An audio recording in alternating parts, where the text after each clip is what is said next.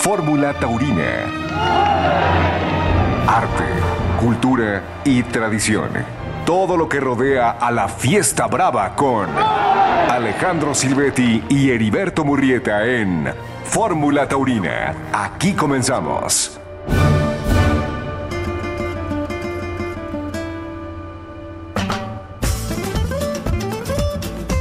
¿Qué tal amigos? ¿Cómo están? Los saludamos con mucho gusto en este domingo 20 de agosto de 2023. Estamos aquí en Fórmula Taurina, como siempre, en compañía del matador Alejandro Silvetti. Alejandro, buenas noches. Buenas noches, mi Beto, y buenas noches a toda la gente que nos escucha a través de Fórmula Taurina. Bienvenidos a este domingo de toros.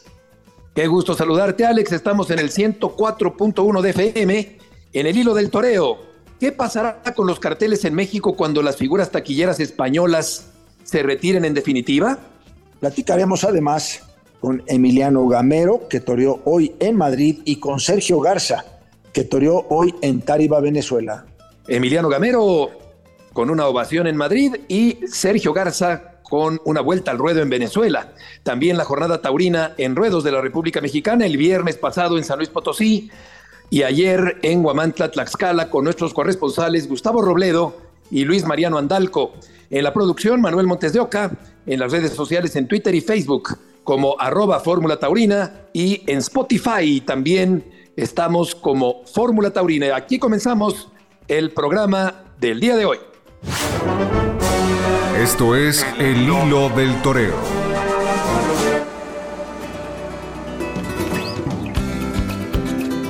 En el hilo del toreo del día de hoy, una problemática que ya está presentándose y que se presentará todavía de manera más eh, contundente en el futuro.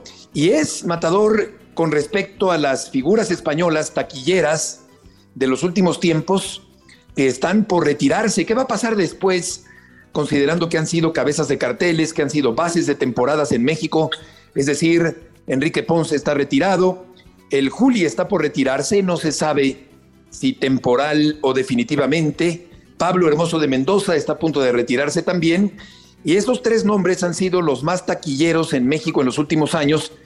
¿Y qué va a pasar? Esto es lo que queremos plantear en el hilo del toreo del día de hoy. ¿Qué va a pasar cuando ya estén retirados de toda actividad taurina? ¿Cómo se van a manejar los carteles sin ellos, Matador, en la República Mexicana? Es una situación pues muy, muy preocupante, creo yo, porque en los últimos años, en los últimos 10 o 15 años en México, quizá más, hemos tenido y, hecho las combinaciones de, los carteles, perdón, poniendo bases españolas o toreros extranjeros, como en el caso de César Rincón, en este caso de Andrés Rocarrey, con las bases y las figuras mexicanas. Prescindir en México de cuatro bases o cinco bases españolas que son Pablo que se va, Ponce que no está toreando, Juli que no sabemos qué va a pasar con, su carrera, si se va eh, efectivamente a retirar porque hay gente que no ha entendido bien la carta que Juli hizo para anunciar que, que haría un final, mas no indica que en Sevilla el primero de octubre se va a cortar la coleta. Justo lo hablamos hace un tiempo con el público de Fórmula Taurina, en donde precisamente pensábamos que una de las cosas más profesionales, creo yo, del Julio son tres, ¿no? Una es que se va porque, porque está en figurísima del toreo, está en un gran momento en su vida. Yo creo que no te debes de ir como torero cuando la gente ya, cuando las empresas ya no te quieren contratar o la gente ya no te quiere ver. La segunda, que no iba a ser una campaña de despedida como tal. Y la tercera, que no se iba a cortar la coleta porque si pasado mañana o dentro de X tiempo decide volver, pues él oficialmente no está retirado. Ahora, ¿qué puede pasar con el Juli? Por lo pronto en octubre primero, el Juli no vuelve a torear en España en no sabemos cuánto tiempo. ¿Qué puede pasar lo, eh, lo, de José Tomás, que puede ser un torero de entrar y salir o de torear a lo mejor dentro de tres años o hay que entender que Juli tiene 42. Está cansado, sí, porque tiene desde los 16 años estudiando profesionalmente aquí en México. Empezó a los 16 porque en España no lo dejaron hasta los 18 tomar la alternativa. Pero finalmente, pues no tenemos a Juli, no tenemos a Pablo, no tenemos a Ponce, no tenemos a José Tomás. ¿Quién te queda de ese nivel? Aunque yo creo que no lo tiene tan potente porque Morante de la Puebla es un torero que tiene legiones de seguidores, pero es un público muy especial y de muy, de muy determinadas plazas, pues tampoco puedes considerar ni a Diego Ventura ni a Andy Cartagena, que también, eh, si, si, me, si me pones a pensar en que pudieran ser bases de carteles o de feria, pues yo creo que todavía no tienen ese nivel para poder tener esa responsabilidad tan grande. Y los otros toreros españoles que ves detrás de ellos o debajo de ellos, no hablando despectivamente, pero simplemente como pueden ser José Mari Manzanares, como puede ser Alejandro Talavante, Miguel Ángel Pereira, Sebastián Castela, eh, Ginés Marín, en fin, pues muchos toreros españoles que este, pudieran venir a México sin problema, Emilio de Justo, eh, Daniel Luque, etcétera, pues no tienen esa parte para poderlos poner realmente como bases, porque entonces también tendrías tú que gastar tus bases mexicanas para acompañar a los toreros que no tienen ya el nombre que tienen los que se están anunciando que ya no vienen, ¿no? Sí, definitivamente. Yo creo que eh, ya cuando ellos se vayan definitivamente, pues eh, no habrá este poder de taquilla que, estuvo garantizado en la fiesta mexicana durante mucho tiempo. Nos volvimos muy dependientes de los extranjeros en la tauromaquia mexicana una vez que pasó el poder taquillero de un Manolo Martínez, Eloy Cavazos, de Corro Rivera, después de David, de Jorge, de Miguel, en fin, esa época que también todavía registraba llenos en la Plaza México en los años 90, después empezó una dependencia mucho más marcada de los extranjeros. Si hacemos un recuento matador, pues desde luego en la lista de los toreros populares, popularísimos y taquilleros y bases de carteles en México, habría que arrancar desde luego con Manolete, Cagancho, fue muy querido, pero no precisamente taquillero.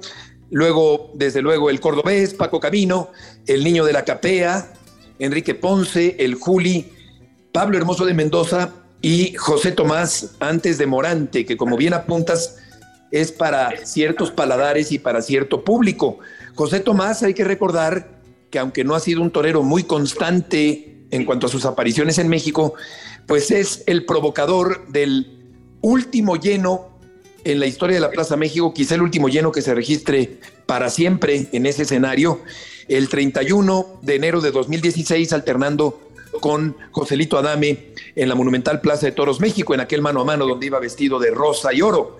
Eh, José Tomás sí ha sido taquillero también, en Aguascalientes también ha confirmado su poder taquillero, pero sus participaciones han sido intermitentes. De tal manera, es muy posible que yo creo que sean los mexicanos quienes encabecen las próximas temporadas con la eh, posibilidad y la esperanza de que la Plaza México reabra dentro de no mucho tiempo. Vamos, para tú poder anunciar un derecho de apartado en la Plaza de Toros México, como por ejemplo para poder anunciar una feria como la de Aguascalientes este año, que en 13 corridas de toros, pues vino todo el toreo y estuvo presente todo el toreo del mundo, pues tienes que tener nombres base. Eh, yo creo que esas cuatro bases, o estas tres bases que son Pablo, Ponce, Julio y Morante, vuelvo a, a no considerar a José Tomás por la condición de todos conocida, pero estas cuatro partes sumadas a los nombres mexicanos, a las bases mexicanas. Puedes armar 13 corridas de toros, puedes, puedes ofrecer un derecho de apartado, puedes armar toda una temporada, pero en esas bases, en estos cuatro nombres de, figuras españolas, no teniéndolas, se tiene uno. Desde luego que van a seguir viniendo españoles que a lo mejor no van a tener el, el tirón de taquilla que tienen los que se van a ir, pero sí tendría que tener una oportunidad, creo yo, en este caso, la baraja taurina mexicana para poder entrar, ahora sí que a responsabilizarse para poder hacer las entradas, ¿no?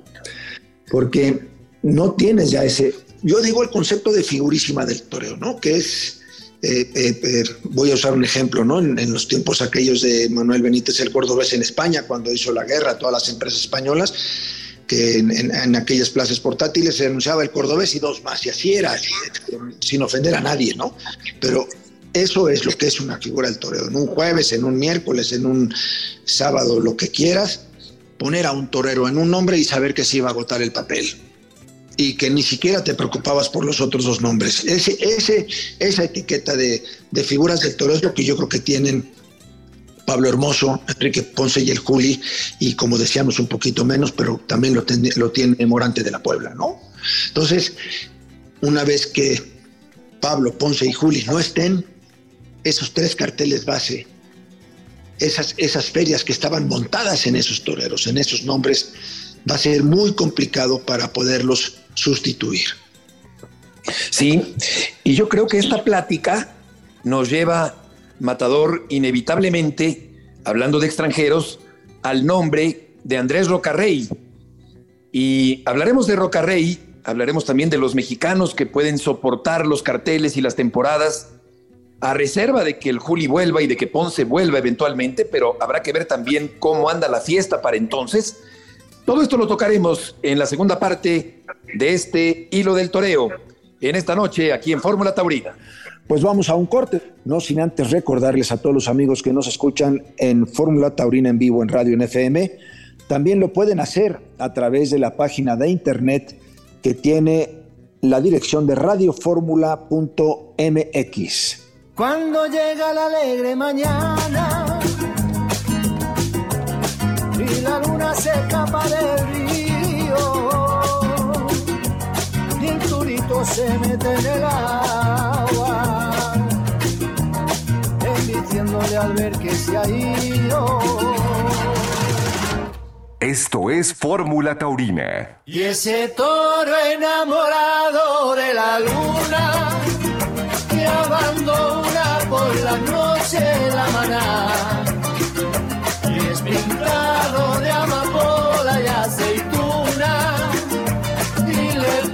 puso campanero el mayoral. Apenas vamos en el primer tercio. En un momento continuamos en Fórmula Taurina.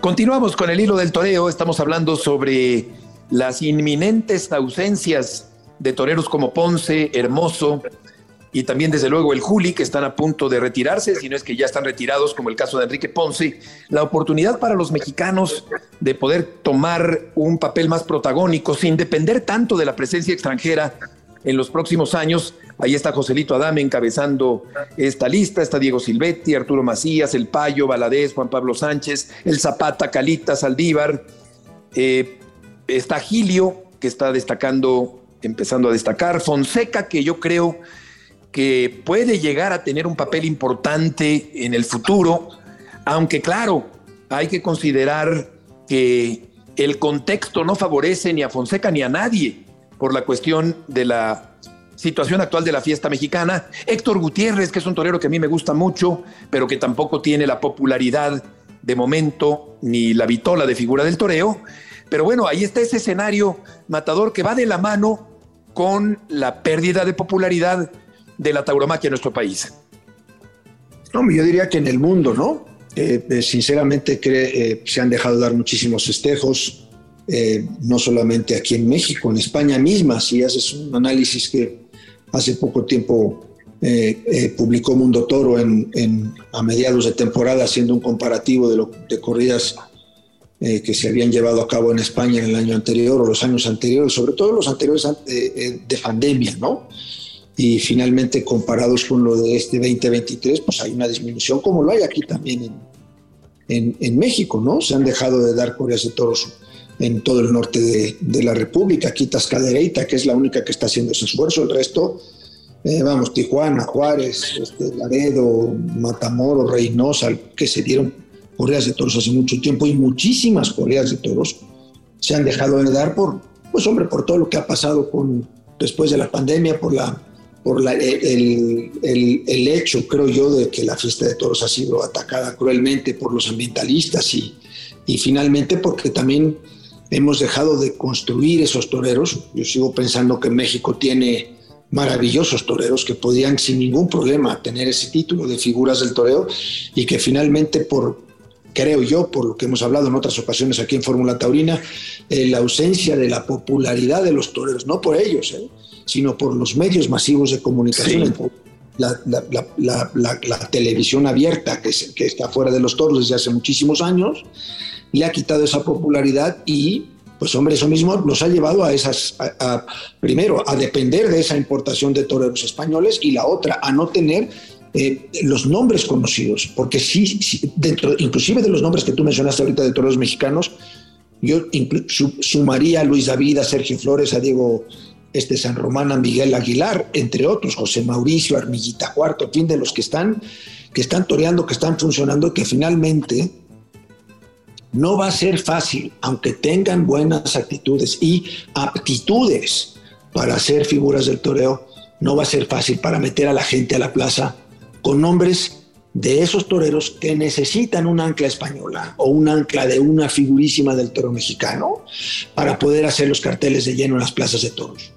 Tú plantear una temporada de 12 corridas en el supuesto que la Plaza México fuese a abrir y que tengas que vender un derecho de apartado y que tengas que tener 12 carteles, tienes que, primero, si te vas con puros mexicanos, se te van a acabar los dedos de la mano porque vas a tener que repetir muchísimos nombres de carteles. Y si vas por españoles y extranjeros, como tú bien mencionaste, pues tienes que tocar la puerta, obviamente, de Andrés Rocarrey, que hoy por hoy, eh, después de lo que acabo de ver en España, es el que parte y reparte la fiesta de toros en España y en el mundo. Es el torero más importante que tiene ahorita la baraja taurina mundial y es, es, una de las bases. Pero volvemos, vas a tener que prescindir de los, de, los tres grandiosos, Pablo Ponce Juli, y luego echar mano de toreros españoles, que aquí es donde hay uno de, un punto importante, ¿no? Que tienen un nombre para venir, que tienen un nombre muy reconocido en España, pero que quizás si tú los traes con la cantidad de dinero que cuesta traerlos por los gastos, por los sueldos de los subalternos españoles, etcétera, etcétera, los boletos de, avión y demás, a lo mejor no te van a representar tan buen negocio como te puede representar. Sí, sí, sí. Y quizá una de las activas sea aguantar, hacer carteles con puros mexicanos, sabiendo que al ponerlos a torear es la única manera en que los puedes dar a conocer para poderlos conseguir en figuras del toreo. Claro, claro. Y como bien apuntas, no es que estos toreros mexicanos no tengan cualidades o no tengan capacidad, la tienen sobrada. Es una estupenda generación de nuevos toreros jóvenes, pero lamentablemente no les ayuda el momento que atraviesa la fiesta y el contexto y el ambiente de toros que tanto se echa en falta y que sí existía en años anteriores en la República Mexicana, donde los toreros eran personajes popularísimos y famosísimos y donde se paraban eran plenamente identificados. Con, respecto a los extranjeros, eh, en efecto, yo creo que Rocarrey, ante la partida de todos estos toreros que hemos venido mencionando y que fueron pues casi ídolos, muy eh, referenciales, muy conocidos, eh, muy representativos de la tauromaquia a nivel mundial y muy queridos en México, pues yo creo que el peso de esa responsabilidad a la larga va a recaer en un torero como Rocarrey, que es un torero que tiene grandísimas cualidades, un enorme valor, una gran técnica, es un torero arrasador y además es muy joven. Y esta juventud puede identificarse con los jóvenes de eh, la nueva hornada de aficionados a la fiesta de los toros. Yo creo que Rocarrey es un personaje muy importante en esta ecuación que estamos manejando en esta noche aquí en Fórmula Taurina.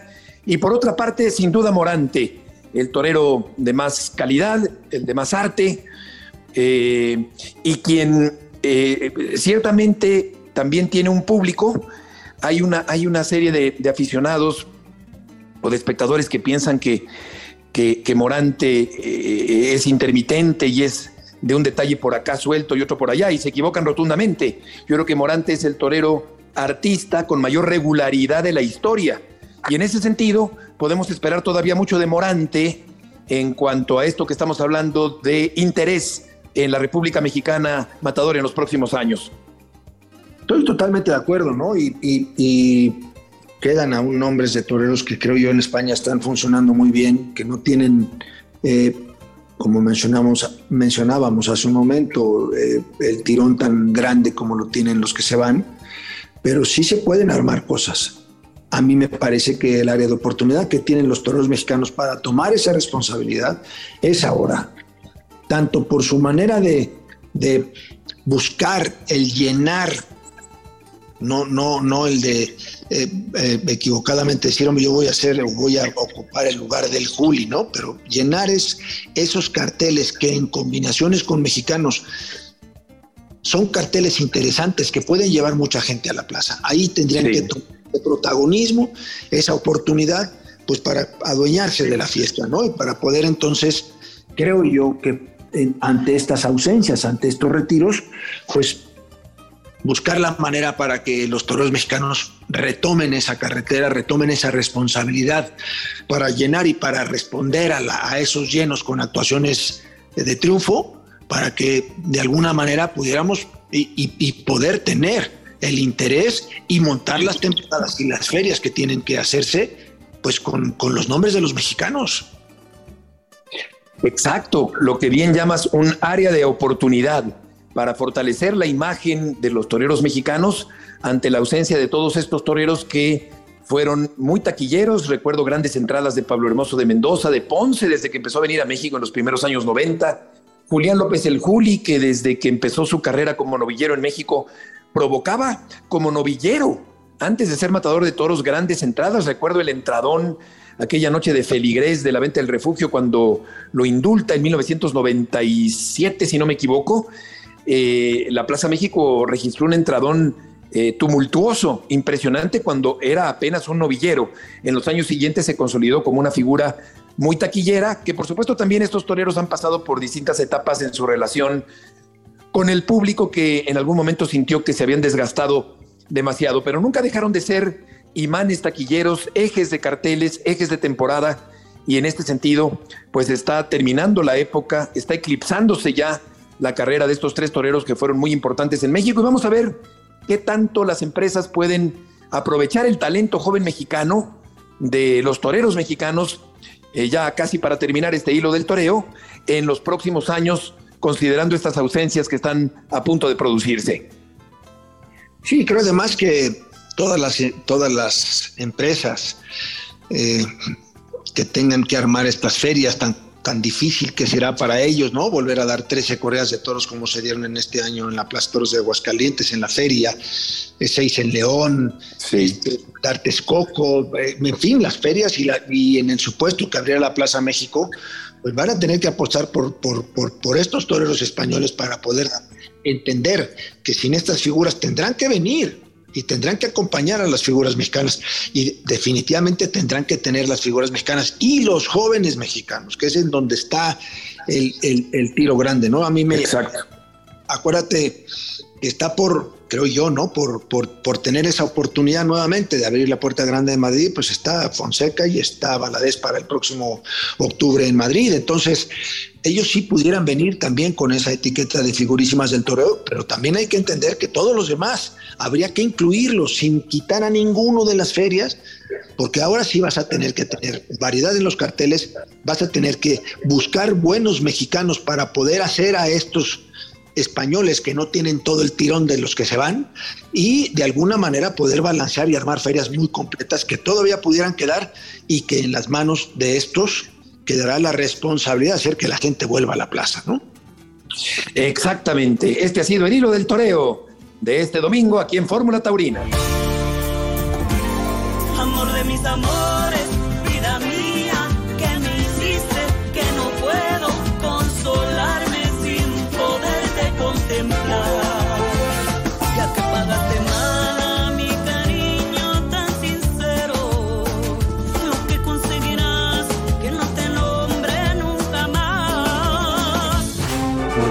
Fórmula Taurina en un momento continuamos. Fórmula Taurina rumbo a abrir la puerta grande. La puerta de las ventas en Madrid.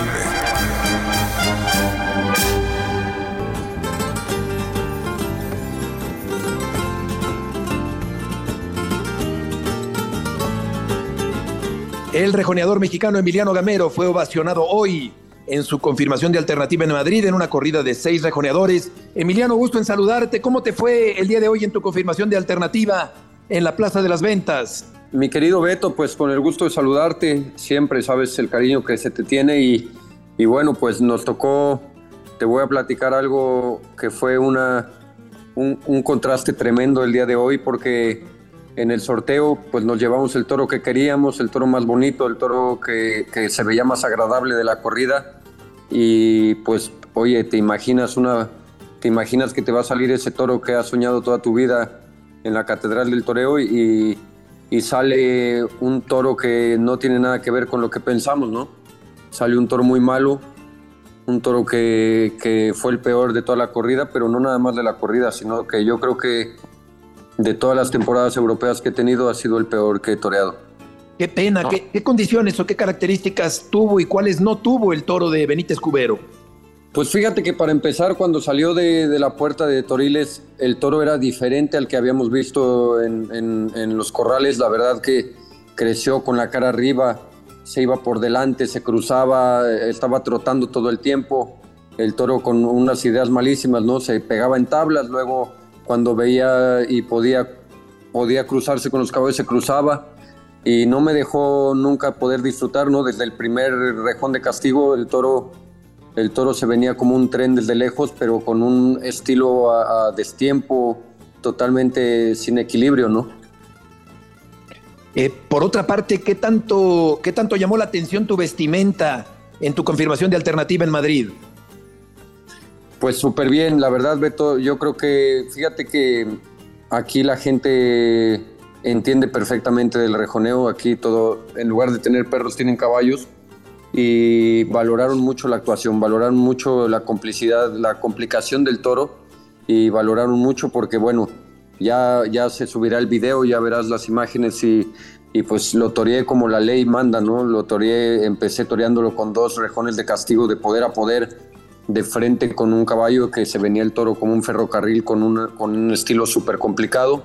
Y luego, pues con toda la cuadra le hice lo propio y la vestimenta, pues claro que es el plus, ¿no? Eh, de, de charro, eh, eh, completamente de la aguja, un vestido, un, un traje bordado en oro, en, en canutillo, de gamuza, con, con, con canutillo en los pantalones y bueno, el sombrero, todo, la verdad que veníamos, veníamos como México lo merece, ¿no? A pesar de las pocas prestaciones, ¿qué momento rescatarías de tu faena? Beto, tú sabes que yo siempre hablo por derecho y yo creo que los momentos todos fueron impresionantes porque si hablamos de una poca preparación por parte mía, yo creo que hubiera perdido un par de caballos hoy en las ventas de Madrid. Espero que con eso me puedas entender un poco de peligro que se vivió hoy ahí, que no, no lo estoy diciendo yo, no lo dicen todos mis compañeros del cartel y lo dice lo dicen todos los profesionales que estaban en el callejón, ¿no? ¿Qué caballos utilizaste hoy en Madrid? Hoy en Madrid eh, recibí al toro con Ferrera. Después eh, puse una banderilla y le, le hice una pirueta y me lo llevé de costado con Casanova, que también no pudo, no pudo lucir como el caballo acostumbra. Luego entré con Jaguar. Con Jaguar puse un par de banderillas. Luego con Primoroso dos, dos banderillas también de mucha dimensión. Y luego le puse una rosa y lo maté con Maya. ¿Cómo está tu estado de ánimo en estos momentos? Beto, pues tú sabes que, que soy un poquito estricto con mi persona, con mi equipo y con todo y pues no estoy como me gustaría, pero también tengo que ser un poquito prudente y poder asimilar esto porque si no hubiera estado lo preparado que estoy, estaríamos hablando de un fracaso rotundo. Salir al tercio a los medios con, con un toro así en Madrid, yo creo que para mí, para México es un triunfo, porque estoy seguro que, que de no haber salido ese toro, el toro de los demás que me hubiera tocado, estaríamos hablando de un triunfo rotundo. Pues eh, eh, por lo que entiendo ha tenido mucho mérito tu actuación del día de hoy. El ruedo tan grande, ¿qué tanto sirve para el toreo de rejones? Pues te voy a decir una cosa, hoy se me complicó porque con ese toro tan malo, que ya me ha apoderado, ya me llamó la atención un par de veces hoy, ahorita, que lo tengo enfrente y me ve con ojos de que me quiere ahorcar. No, no es cierto. Pero me dijo que, que- que si estoy loco, ¿no? Porque yo me iba de poder a poder con ese toro que tenía el control de todo, ¿sabes? Un toro fiero que tenía el control de todo el ruedo perfectamente. Y me iba hasta el otro lado y, y las banderillas fueron con un peligro impresionante, con una dimensión. Pero bueno, yo le digo, oye, yo iba a Madrid, no iba a otro lugar, ¿no? Yo iba a Madrid, iba por todas. Yo creo que eso también la gente lo agradeció y toda, toda la, toda la torería que estaba en el callejón, la verdad que me trataron con mucho cariño, con mucho reconocimiento. Y me, me llevo eso, Beto, me llevo eso que al salir también de la plaza toda la afición quiere que regrese y me dijeron te queremos volver a ver en Madrid, a pesar de que no, tú sabes lo estricto que soy y que no estaba tan contento, pues porque yo, yo quería cortar por lo menos una oreja, no pasó. Pero ya cuando sales y ves la realidad y, y aquí tengo un equipo que no me da coba ninguna y me dijeron cómo había estado la complicidad del toro, la, la complicación, perdón, del toro y, y cómo habíamos podido llevar eso adelante, que de, de haber sido un fracaso rotundo, pues fue una, una ovación, ¿no? Y qué bueno que tienes ese entorno que te habla derecho, que te habla con sinceridad, eso es muy importante. Eh, dime, dime algo más, eh, ¿cómo fueron las horas anteriores a la corrida? Beto, más feliz no pude haber estado, estaba tranquilo, calenté mis caballos antes de que llegaran todos porque el espacio de Madrid es un espacio muy pequeño para calentar, imagínate seis, seis rejoneadores ahí calentando toda su cuadra. Sí. Me fui dos horas antes a calentar mis caballos, estuve súper a gusto, los caballos estaban entregados, estaban, todo estaba con una armonía impresionante, el sorteo nos había tocado el toro que queríamos, todo marcaba para que hoy fuera una cosa de historia que, que no deja de serlo, pero que pudo haber sido pues una, un triunfo para la historia del toreo mundial, pero bueno, quedó en una ovación y creo que tendré que asimilarlo, tendré que seguir trabajando y buscar volver para poder ratificar esto con, pues con un toro que me dé un poquito más de oportunidad de poder triunfar, ¿no? Exactamente, eso será importante en el futuro. ¿Qué corridas tienes por delante? Tengo ahorita en Portugal, voy el 27, 26 a Figueira da Foz, en, una, en la segunda corrida en Figueira de la temporada, que eh, estaban tres carteles de la temporada, se quedó un cartel con una posición abierta para el triunfador de las dos corridas pasadas. Y bueno, nos ganamos la, nos ganamos la, la estancia en ese cartel, ¿no? Repetimos en Figueira por la primera actuación que tuve, que quedé como el triunfador y bueno, pues ahora ratificar para poder quedar otra vez como el año pasado el triunfador de la temporada de Figueira da Foz. Y ya después vienen otras corridas que te soy sincero ahorita, como son nombres de Portugal, no, no los recuerdo. Sí, claro, eh, ya te has estado acostumbrando a hablar portugués. Eh, Emiliano, ¿cuándo piensas regresar a México? Tengo que regresar a mediados de octubre, entre principios y mediados de octubre, para, para empezar allá ahí la temporada tengo todavía aquí en Portugal unos compromisos. Eh, quieren que vaya a torear unas corridas que son fuera de, de, la temporada común. Y bueno, pues ya mi apoderado está trabajando en ello y estamos viendo cómo acomodamos, a ver si voy a torear a México y agarro un avión y empiezo a viajar pues en avión para venir a torear y regresar a, a América, ¿no? Sí, y claro, pues se está fortaleciendo tu nombre con tantas actuaciones, con la dignidad y el esfuerzo que has hecho el día de hoy en Madrid. Gracias por tomar esta llamada y un fuerte abrazo hasta la capital española. Mi querido Beto, te mando un abrazo, gracias por tu tiempo y gracias por tu cariño. Y también te quería comentar una cosa. Claro. Que se sientan orgullosos todos los mexicanos porque hoy todo Madrid quedó muy contento con nosotros, toda la torería de Madrid, tenemos el reconocimiento de los profesionales y también que sepan que Dios sabe por qué hace las cosas y saben que yo no me dejo caer que cada vez que Dios me aprieta me voy más para arriba y los toros bravos con el castigo nos vamos para arriba. Así es que vamos a dar más sorpresas para adelante y tú sabes que, que cumplo lo que, lo que digo. Eso es importante, un acicate para, para seguir adelante. Gracias, Torero, por tomar esta llamada para Fórmula Taurina. Te mando un abrazo y saludos, hermano, a todo el equipo. Han sido las palabras de Emiliano Gamero después de confirmar su alternativa el día de hoy en la Plaza de las Ventas de Madrid. El resultado completo, un tercio de entrada en tarde de fuerte calor en la capital española. Emiliano Gamero, ya lo comentábamos con él, ovacionado tras confirmar su alternativa. Paco Velázquez, que también confirmó su alternativa, vuelta al ruedo tras petición de oreja. José Miguel Callejón, que sustituía a Óscar Borjas, fue ovacionado. Roberto Armendaris cortó una oreja. Iván Magro, vuelta al ruedo tras dos avisos. Y Andrés Romero tuvo una excelente actuación a caballo el día de hoy en la plaza titular del mundo, cortó una oreja con fuerte petición de la segunda que le negó la autoridad y por consiguiente no logró, aunque estuvo a punto de abrir la puerta grande de la Plaza de las Ventas de Madrid. Bien, pues después de terminar la entrevista con Emiliano Gamero, vamos a un corte, no sin antes recordarles también que nos pueden escuchar todos los programas, este de hoy y todos los anteriores, a través de la plataforma de Spotify, a cualquier hora, en cualquier lugar, simplemente buscando Fórmula Taurina y ahí aparecen todos los programas. Pues vamos a un corte y continuamos. Fórmula Taurina. En un momento continuamos.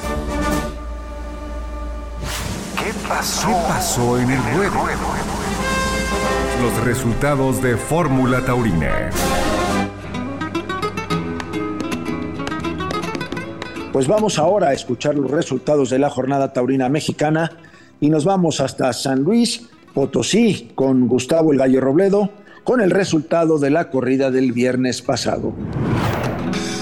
Gracias amigas, amigos de Fórmula Taurina, mandándoles un cordial saludo desde San Luis Potosí. Les platico, el pasado viernes 18 se llevó a cabo el tercer festejo de los carteles anunciados para la Feria Nacional Potosina. Toros de Jaral de Peñas que lidiaron Arturo Macías el Cejas, quien se llevó tres orejas de esta noche, de esta noche agosteña. En el cuarto de la tarde, el que le cortó una oreja fue lidiado un toro de Boquilla del Carmen, un gran toro, de verdad, hay que reconocerlo también. Ernesto Javier Calita, solamente salida al tercio en su primero y una oreja de su segundo de lote. Y el torero de Aguascalientes, Héctor Gutiérrez, una oreja en el sexto de la noche. Salieron al tercio los banderilleros Jonathan Prado, Héctor García y el aspirante José Manuel Macías El Chato. Se anuncia para el próximo viernes la corrida estelar del 25 de agosto de nuestra feria. José Mauricio, Octavio García El Payo y Diego San Román, quienes lideran una corrida de San Miguel de Mimia Guapam. Por lo pronto, un gran saludo a todas mis amigas, amigos de Fórmula Taurina, toda la afición de México, Grupo Fórmula, muy buenas noches. Bien, y ahora nos movemos hasta Guamantla, Tlaxcala, con nuestro corresponsal Luis Andalco, que nos va a dar el resultado de la corrida del sábado pasado allá en Guamantla, Tlaxcala. Adelante, don Luis. Buenas noches, estimado Beto, matador Alejandro Silvetti y a la audiencia. Ayer sábado 19 de agosto se llevó a cabo la tercera y última corrida del serial de la Feria Taurina Guamantla 2023, organizada por la empresa Feria Toro que comanda José Luis Alatorre y Otón Ortega Salinas. Con una entrada de dos tercios de aforo, se desarrolló el festejo, que inició 30 minutos después, debido a que la comitiva del pueblo de Jico Veracruz bailó el torito, una bella tradición de aquel poblado mágico. El cartel, el zapata, el calita y la alternativa de José Alberto Ortega, quienes lidiaron astados de marrón, justos en presencia. Corrida descastada. Menciono que quienes pusieron la miel en el ruedo fueron los toreros. Pulquero, marcado con el número 86 y con 486 kilogramos, fue el toro que abrió la tarde y que sirvió para el doctorado del torero de dinastía José Alberto Ortega. Poco pudo hacer el Tlaxcalteca con el astado que muy pronto se le acabó la movilidad. Un par de tandas con la muleta que la afición le agradeció, brindó a sus padres ovación del respetable después de pinchar y meter la espada. En su segundo, el Sierra Plaza, quizá el toro más hecho de la corrida, ha estado complicado de marrón que pedía el cartel al torero. José Alberto enseñó lo que bien aprendido en este andar con mucha voluntad y logrando pases para hilvanar faena, pinchazo y estocada, la gente lo premió con una gran ovación. El Zapata, torero consentido de la afición guamantleca, que a decir fue una pieza clave importante para que la gente respondiera en los tendidos. En sus toros como nos tiene acostumbrados Uriel, su tauromaquia descansa en el tercio de banderillas. La voluntad del torero de Emiliano Zapata fue grande. Su primer toro, descastado, le tumbó una oreja. En su segundo, un manso peligroso de la ganadería guanajuatense. El Zapata pudo someter con muleta, cortándole una oreja también. Los años de oficios del diestro tlaxcalteca le permiten tener esa gran comunicación con el público en cada una de sus faenas. Vemos a un torero con madurez, reposado en la muleta, sin prisa, con las banderillas una garantía, un gran estoqueador. El mexiquense Ernesto Javier, el Calita, torero con gran clase, en su primero de su lote, un manso, el Calita supo lidiar al toro con gran técnica.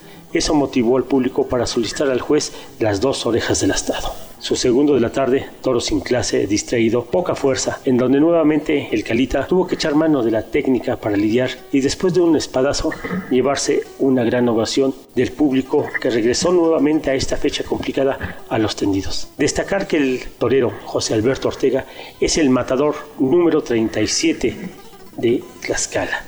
Enhorabuena a la empresa Toros por el serial de festejos en la Internacional Feria de Huamantla, tres corridas, una noviada. Sobresalen las actuaciones de Gerardo Rivera, José María Macías, Sergio Flores, El Calita y El Zapata, desde luego.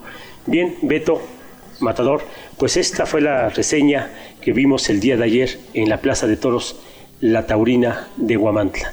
Muchas gracias. Nos vemos en la próxima. Esto es Fórmula Taurina. El día de hoy en Táchira, allá en Venezuela, una buena entrada. Toros venezolanos de los Ramírez de juego desigual.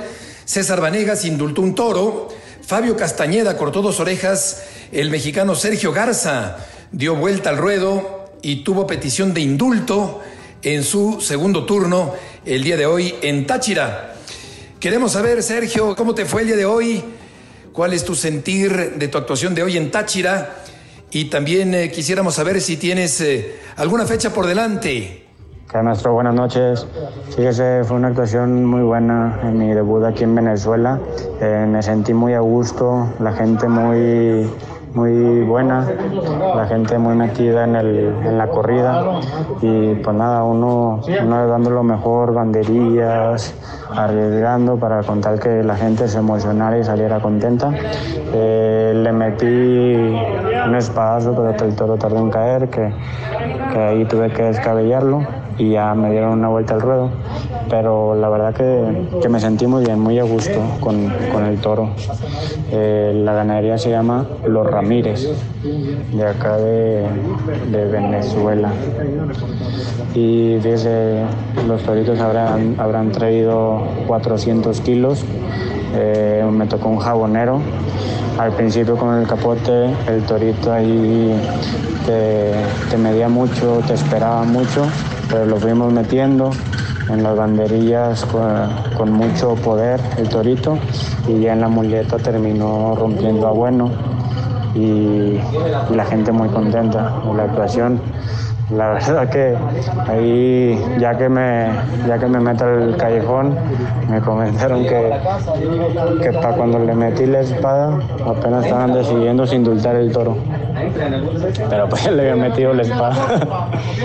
y, y por lo pronto, por lo pronto nada, estamos el día de el día jueves me voy a juntar con mi equipo de trabajo, con el matador Paco Rocha, para, para ver los compromisos que vienen siguientes en este año, porque habíamos parado por el percance que tuvimos en la Monumental Monterrey el, en junio, que, me, que tuve una contunción pulmonar con el golpe y pues decidimos no agarrar nada, de hecho perdimos una corrida la de cadereita y pues ya, ya el jueves me junto con el matador Paco a ver qué planes hay porque sí hay planes de regresar aquí a Venezuela, eh, nos comentaron dos fechas de Perú también y, y pues esperemos en México también.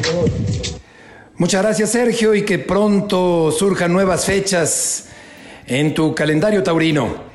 En otro resultado, en la Plaza de Toros de Pedro Bernardo en Ávila, el pasado jueves, un lleno en tarde calurosa, un festival en honor a San Roque. Los novillos fueron de Ana Isabel Vicente, de buen juego en términos generales. Esaú Fernández, dos orejas, dos orejas y rabo.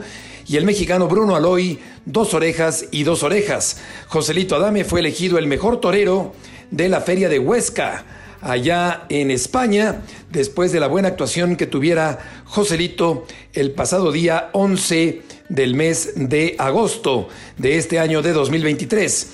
Menor actividad, pero buena actividad, exitosa actividad la que ha tenido Joselito Adame allá en España en este año de 2023. Y por último, tenemos los carteles que se han anunciado para la Plaza de Toros de Pachuca en el estado de Hidalgo. En esta oportunidad, la feria es organizada por José Luis Alatorre de Feria Toro. El 30 de septiembre, Sergio Flores, Arturo Saldívar y Francisco Martínez con toros de Shajay. El 7 de octubre, Faura Loy los Forcados de Pachuca, el Zapata y el Payo con toros de Arroyo Zarco. Y el 14 de octubre, toros de Boquilla del Carmen para el rejonador Pablo Hermoso de Mendoza, Joselito Adame y el Calita. También el 21 de octubre, toros de Claudio Huerta para Arturo Macías, Héctor Gutiérrez y Diego San Román. Pues estamos enterados esta noche de todo lo que ha pasado en México y en el mundo de las noticias taurinas. Te agradecemos mucho, Beto, por estos resultados. Gracias también a toda la gente que nos escucha y que nos ha escuchado por mucho tiempo aquí en Fórmula Taurina. Les agradecemos la atención, les deseamos lo mejor para esta semana. Buenas noches y suerte siempre.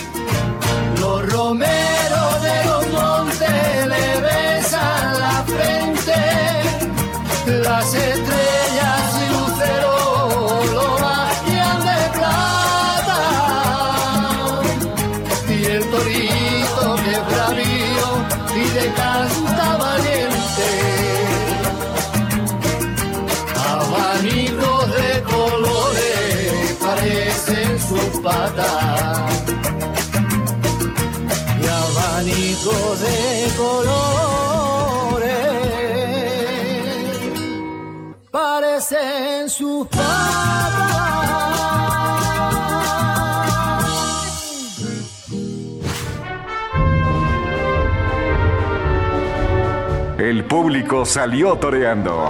Fórmula Taurina. Los esperamos el próximo domingo 9 de la noche en nuestra Fórmula Taurina con Alejandro Silvetti y Heriberto Murrieta. Fórmula Taurina